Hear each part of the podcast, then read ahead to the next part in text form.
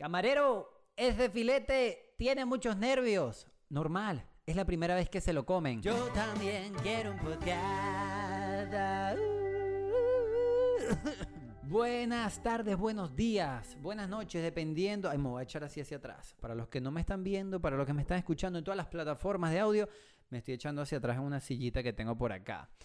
Eh, yo soy Johnny Palmera, bienvenidos a Yo también quiero un podcast. Si tú quieres un podcast, empiézalo ya. Hay millones, hay mil, hay miles de tutoriales. No hay miles, hay varios tutoriales donde te explican cómo hacer un podcast. Sí, yo tengo micrófono, tengo cámara, luces, pero, pero porque bueno, si no me conoces, llegaste aquí sin conocerme, eh, yo hago videos desde hace bastante tiempo y ese es mi, mi trabajo eh, a lo que me dedico, ¿no? es muy perturbador tener un cuadro de un pana que, que me pintó, un grafitero, saludos al Baez Sander, yeah, un crack, un crack. Un día de esto hablo al final de, de, él, pero el día de hoy vamos a hablar de las drogas y por eso les traje unas noticias interesantísimas que yo escribí, porque yo soy así un periodista que crea, crea fake news. Adolescente consume drogas por no saber cómo se ven físicamente. Así es, chicos. Un joven en su primera semana de la universidad es invitado a fumarse un cigarrillo. Este accede para probar por primera vez y vivir la experiencia. Luego de varios minutos el chico alega haberse sentido mareado. Su sentido del oído se agudizó al punto que escuchaba las conversaciones de otro salón. Y por último, y por último gastó 25 dólares en monchis. El adolescente añadió estas palabras. Nunca me dijeron que los efectos de la marihuana eran tan buenos. Así es, y en otras noticias tenemos que un grupo de adultos afirman haber asistido a un festival de música tecno durante cuatro días y haber dormido ocho horas diarias. Sí, Luis ante un llamado policial que, bueno, que, que dijeron los vecinos, asistieron al Festival de Música Tecno ya pasamos los 40 y un grupo de personas muy eufóricas, importante resaltar, muy eufóricas, afirmaron que se acostaban a las 3 de la mañana y se levantaban a las 11 de la mañana, durmiendo las 8 horas diarias que recomienda, eh, bueno, un médico especialista. Luego de preguntarle si habían consumido alguna sustancia al productor del evento, añadió, coño, que yo haya visto no, pero somos puros adultos y no nos gustan esas cosas. Sí, Luis. Vamos con el tema del día de hoy.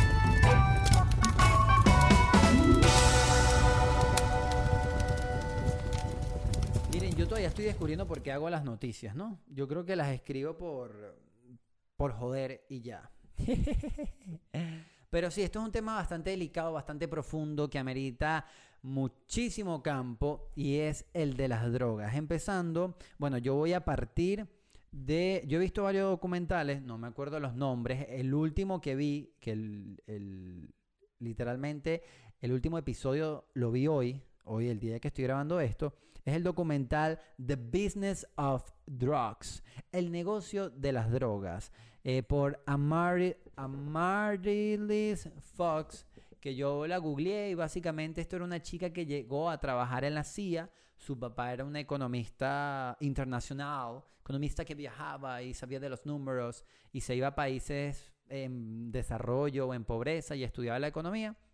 Esta chama hace una investigación sumamente profunda, o por lo menos lo, compacta todo en 30, 40 minutos de, por episodio y cada episodio es de una droga en particular. Yo voy a partir de ese documental y voy a partir de mi opinión, de lo que yo veo y he sentido a lo largo de mi vida. No me tengo que leer libros, libros de investigación ni saber las estadísticas, sino mi percepción sobre la droga, partiendo desde, desde cuándo existen estas drogas. Y para mí existen desde que el ser humano descubrió que podía alterar su estado emocional.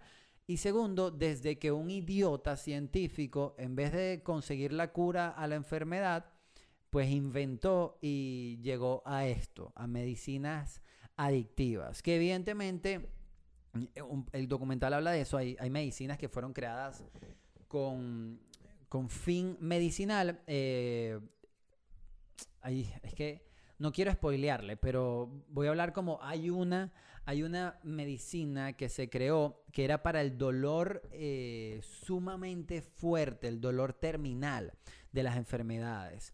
Eh, estas drogas se le recetaban, eh, los médicos lo recetaban a ciertas personas, pero después se empezaron a dar cuenta que eran adictivas, que ya una vez que...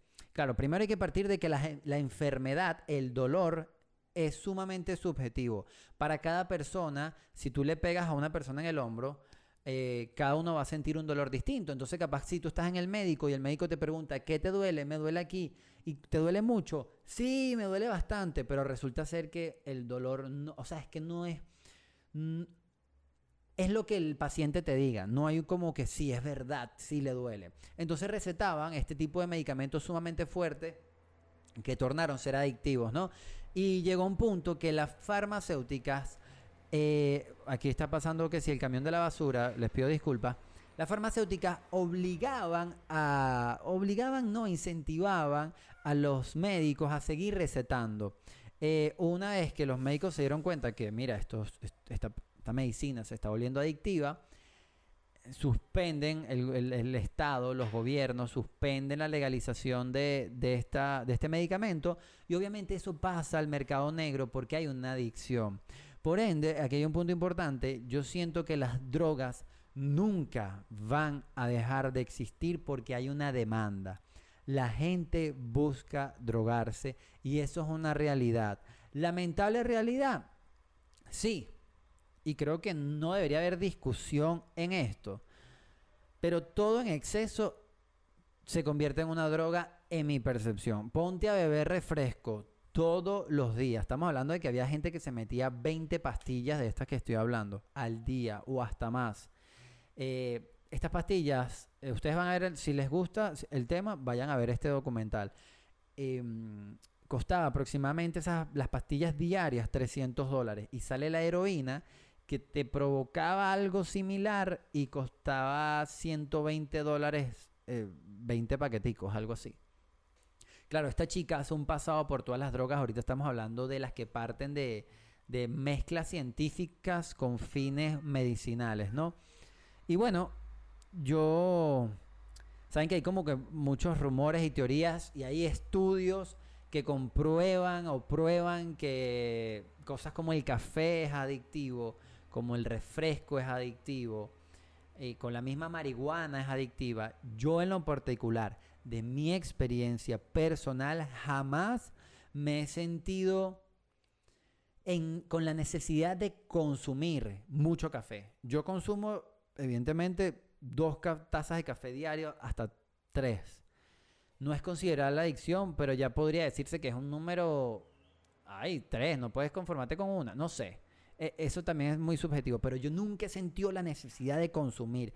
Hay drogas que sí, que al parecer el mismo cuerpo, el mismo estado mental al que te lleva la droga, te lleva a querer más, no a querer, a necesitar más. Que eso es lo delicado del asunto. El ser humano pasa a ser sumamente dependiente.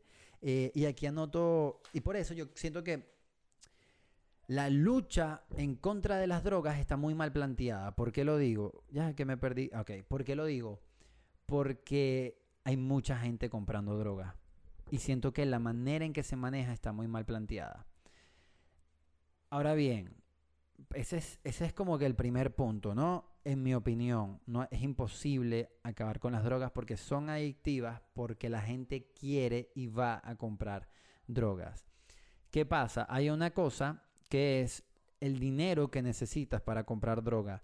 Mucho. Yo primero, primero déjenme hacer un paréntesis. Les pido disculpas a todos los narcos y gente que se dedica a este business, a este negocio, porque lo llaman así. Mi, esa es mi perrita, lo siento. Mi, mi objetivo de este episodio es simplemente dar mi punto de vista. No me voy a meter ni voy a hacer campañas porque uno, yo prefiero vivir que abrir la boca, pero es interesante que, que a través de el, de lo chill, lo relax, podamos hablar de estos temas, ¿no? Porque a veces los tocamos, a veces hay, tenemos amigos, esa es otra, tenemos amigos que consumen drogas y drogas pesadas yo voy a dejar eh, la marihuana aparte, que sigue siendo una droga, pero hablemos de cosas como cocaína, metanfetamina, eh, heroína, crack, todo eso. Hay gente conocida que uno no sabe, nunca sabrá seguramente que consumen ese tipo de drogas y es tabú. O sea, solamente la gente que lo hace eh, como que como como que se entiende. Ahora, la educación sobre las drogas, por eso era mi primera noticia.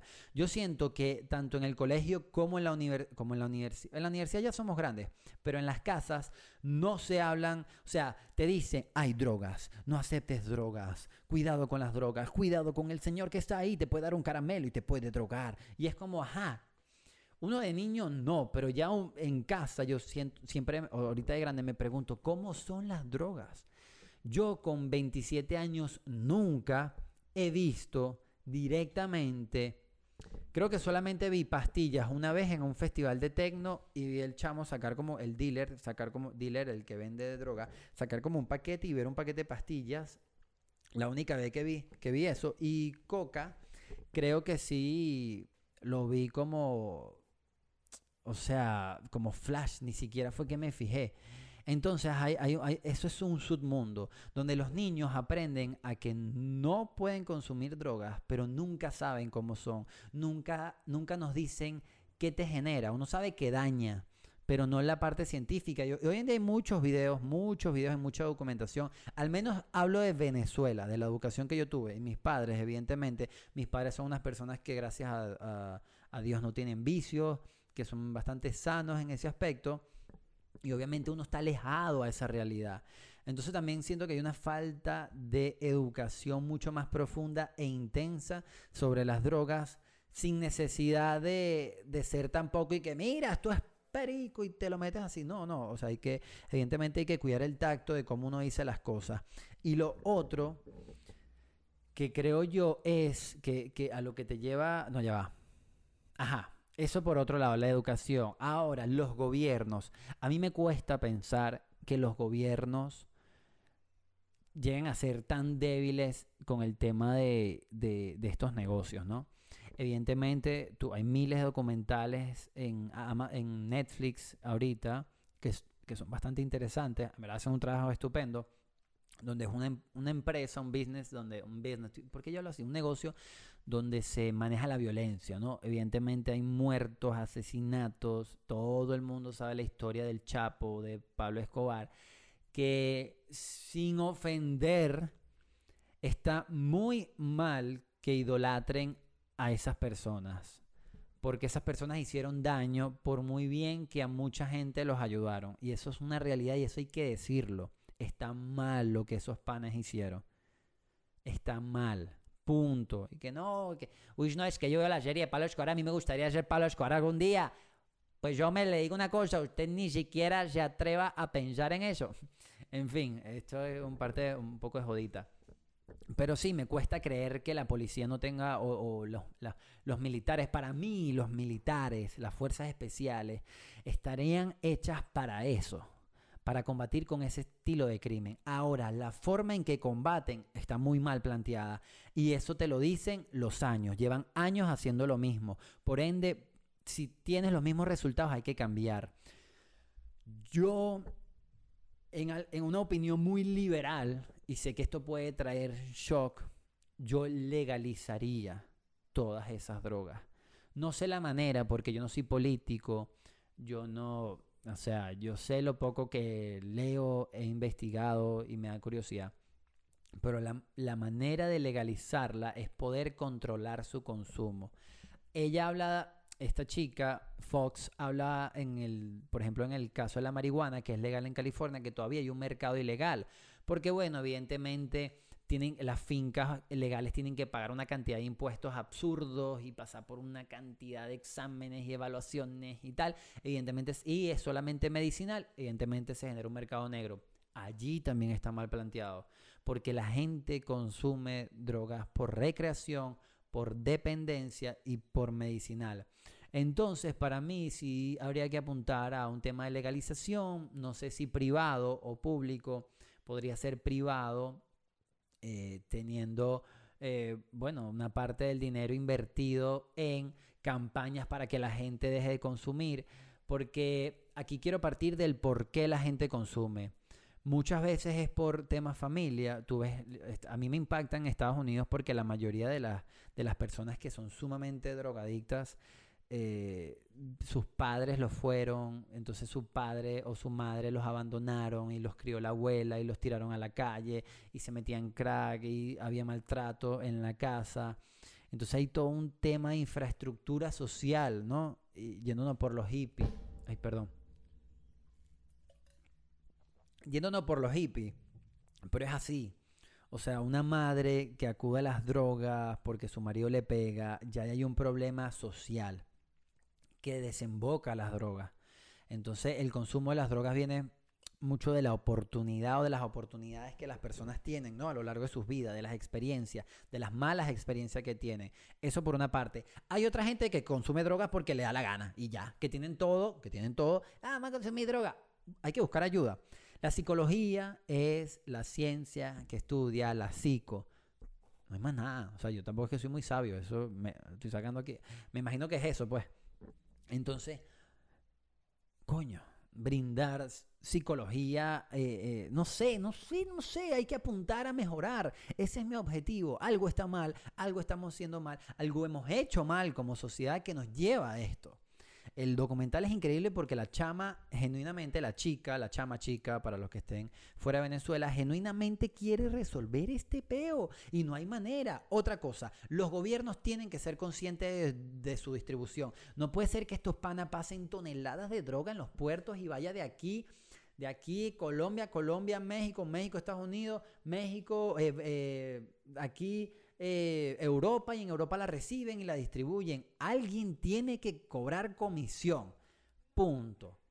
No os digo quién es, pero eso es lógico. No sé si todo el mundo lo ve. O sea, para mí los gobiernos, algunos gobiernos o alguna gente con poder tiene que estar vinculada en la, recepción de, la droga. Porque si no, ¿cómo se mueve? O sea, no entiendo. Y con tanta, perdón, con tanta tecnología, no hay una solución. Alguien se tiene que forrar de plata. Porque eso sí, dato importante es la droga. Generan un dinero, hermano, hermana, absurda. O sea, literal da para pagar la deuda externa del planeta. Literal da para solventar la deuda de todos los países del mundo por el COVID. Algo así. Algo así. De impresionante. O sea, entonces evidentemente, si tú a un señor, a un chico de 26 años, 27 años, una, que tiene hijos y, tiene que cuidar su casa, tú le dices, vas a ser obrero, vas porque no estudió, consigue un trabajo en, cualquier sueldo mínimo en cualquier parte del mundo, y te dicen, vamos a poner de base Portugal. No, vas a ganar 500, 600 euros en Portugal. Y el pana hace 500, 600 euros el día por droga. Evidentemente, compañero flojo, compañera floja, esa persona va a ir a las drogas. Evidentemente, a la distribución de drogas. Y eso está mal. Algo malo está en la estructura de lo que la gente gana. No sé cómo es la manera de solventarlo. No sé si me tengo que lanzar a presidente de, algún país. Pero esto es así. Es una realidad. Eh, miren, yo, este, este, este episodio me va a extender un poco. Ajá. Eh, porque, eh, yo creo que ya dije por qué la gente consume drogas, ¿no? Sí, sí lo dije. Ahora, en mi experiencia frente a las drogas, con 27 años, ya lo dije también, no, o sea, no he visto droga. La única vez que he visto algún tipo de droga fue marihuana. Eh, me pasó en Canadá. Todo el mundo socialmente lo hacía. Me impactó ver el tío de un amigo. Me impactó ver a la señora de la casa eh, que tenía como 70 años haciéndolo, me impactó mi teacher eh, haciéndolo. Y fue allí cuando dije, wow, aquí está pasando algo que yo nunca había visto en mi vida. De resto, nada, nada. Y eso, yo no sé si es porque uno no está pendiente de eso y no lo atrae o es porque honestamente a mí no me interesa, o sea, solamente de ver y si tú consumes, te respeto, o sea, eso no, no te hace más ni menos que yo, es tu vida, no es mi vida. Pero te invito a que veas cómo hacen la cocaína. Le echan gasolina, compi. Le echan orine, compi. O compa. O amiga. O sea, hermano, agarra. Agarra, quita gasolina del carro y te lanzas un shot para ver cómo sabe. Ah, agarra y le dices a un amigo o a un familiar, mira, hazme orine aquí en, el, en este vaso. Dele. Feo. Feo. En fin, eh, el mundo en general se está, está incrementando la, la, o sea, la demanda de, de, drogas y evidentemente la oferta aumenta y es una cosa absurda los números que da Amarilis Fox en The Business Drugs. Vayan a verla, vale mucho la pena, mucho la pena. En fin, son problemas del mundo que seguramente yo no voy a resolver indiscutiblemente hasta que me lance a político cuando haga mi primer show, eh, mi primer especial en Netflix. Miren, yo antes de finalizar, yo creo que voy a seguir con, con el guion. Vamos a ver quién es el pollo del día de hoy, porque porque siempre hay que resaltar a esos amigos, a esa gente que uno ve por internet, tiene talento y lo que le falta es apoyo. Llévatelo. Ajá. Miren, este personaje, voy a buscar la información que tengo aquí. él es, él es el increíble, el magnífico, el talentoso Miller Street Ball. Aquí les dejo el Instagram. Aquí mira. Miller Street Ball alias Jairo Soto. Y esto es un chico, porque ustedes dirán, Miller Street Ball, ¿qué es, qué es eso, Johnny? Ay, no comprendo, no comprendo qué hace ese chico. Eh, este chamo hace freestyle con balones de básquet, malabares, trucos. Es una especie de, de básquet callejero. Creo que, no sé si ahorita, porque yo no soy muy seguidor del básquet, la NBA tenía como que unos partidos street, ¿no? Pam, pam, pam, pum, hacían trucos. Y este pana absurdamente tiene una habilidad loquísima con los balones de básquet. Eh, uno de sus videos más emblemáticos es que él le da vueltas así. Que seguro, no, o sea, no sé cómo lo hace. Seguramente alguien dirá, no, tú te metes en internet y aprendes eso. Esto es un truco que él tiene ahí, que eso está público. Con siete balones. Uno que sí en las manos, en las rodillas, en los pies y en la boca. Y es que, what? Y evidentemente eso en Venezuela no hay como una cultura de, del, del básquetbol callejero. Que si bien en, en algunas barriadas, en algunos colegios, en algunas universidades se juega, pero no tiene tanta importancia como el béisbol o tanta importancia como el propio fútbol, ¿no? Aunque Miller ha, por lo que veo en su Instagram, ha ido a China, a España. O sea, él jugó porque tengo entendido que él que un equipo de street, street basketball de Estados Unidos vino eh, el año pasado, creo que el año pasado a Venezuela y él lo invitaron a ser parte porque Miller es flaquito y no, no es tan alto, sino que es flaco. Y entonces, pero tiene una agilidad, hermano. Yo los invito a que vayan a su Instagram porque es impresionante. Me da un dolor con él porque en Venezuela no hay esa cultura, por eso le toca viajar mucho. Yo espero que algún día el pana pueda, bueno, si estos performances internacionales le, está saliendo, porque creo que fue a China, ya les digo, porque él subió una foto. Él fue a China. No, esto fue un, post que hizo hace dos semanas. Compi, tú no fuiste a China hace dos semanas. Porque estamos en coronavirus. Pero sí, viajó a China 3 de agosto. Ah, del año pasado. Eh, felicidades, Miller. Los, invito demasiado a que vayan a verlo. Y ese fue eh, el pollito del día de hoy. Arroba apoya Apoyo al Pollo es una cuenta donde yo voy a postear gente que considero sumamente talentosa y admiro y simplemente quiero ayudarlos a crecer. Gracias por estar por acá. Suscríbanse en el canal de YouTube. Pueden seguirme también. Déjenme revisar dónde estamos, porque ya estamos en varias plataformas. Estamos en Spotify. Estamos en, si no me equivoco, Apple Podcast. Eh, estamos en cinco plataformas. A ver en Breaker, en Google Podcast, en Radio Public, en Spotify y en Copy RSS. Todavía nos falta Apple Podcast, pero para allá vamos. Miren, gracias por compartir acá conmigo. Esto no, no, no, no, no me fui muy a la joda, pero creo que el tema no lo... ¿Qué es esto, Johnny?